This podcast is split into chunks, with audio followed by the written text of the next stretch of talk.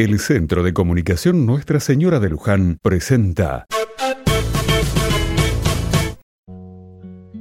Otra mirada. Hoy vamos a recordar la figura de Miguel Gorbachev. Miguel Gorbachev nació el 2 de marzo de 1931 en la ciudad de Provolnoye, en Rusia. Su padre fue un veterano de la Segunda Guerra Mundial que trabajó con cosechadoras. Su madre trabajó en una granja colectiva. Su familia tenía origen ruso-ucraniano.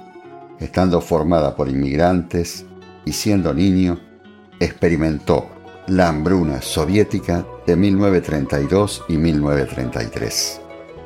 Casi la mitad de la población de su pueblo natal murió de hambre, incluyendo a tres de sus tíos. Sus dos abuelos fueron encarcelados con falsos cargos en la década del 30. Su abuelo paterno fue enviado al exilio en Siberia.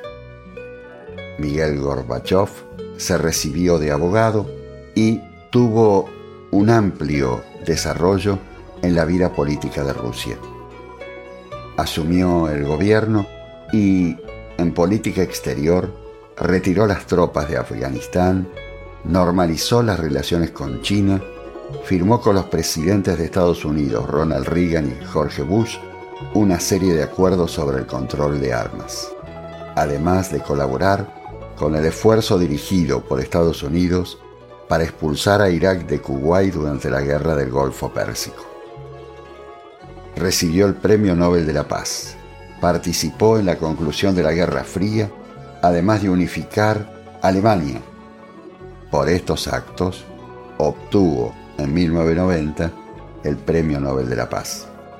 El expresidente de la extinta Unión de las Repúblicas Socialistas Soviéticas falleció el martes 30 de agosto de 2022 a los 91 años en el Hospital Clínico Central de Moscú favoreció muchas libertades y dio fin a la Guerra Fría entre Occidente y el bloque soviético.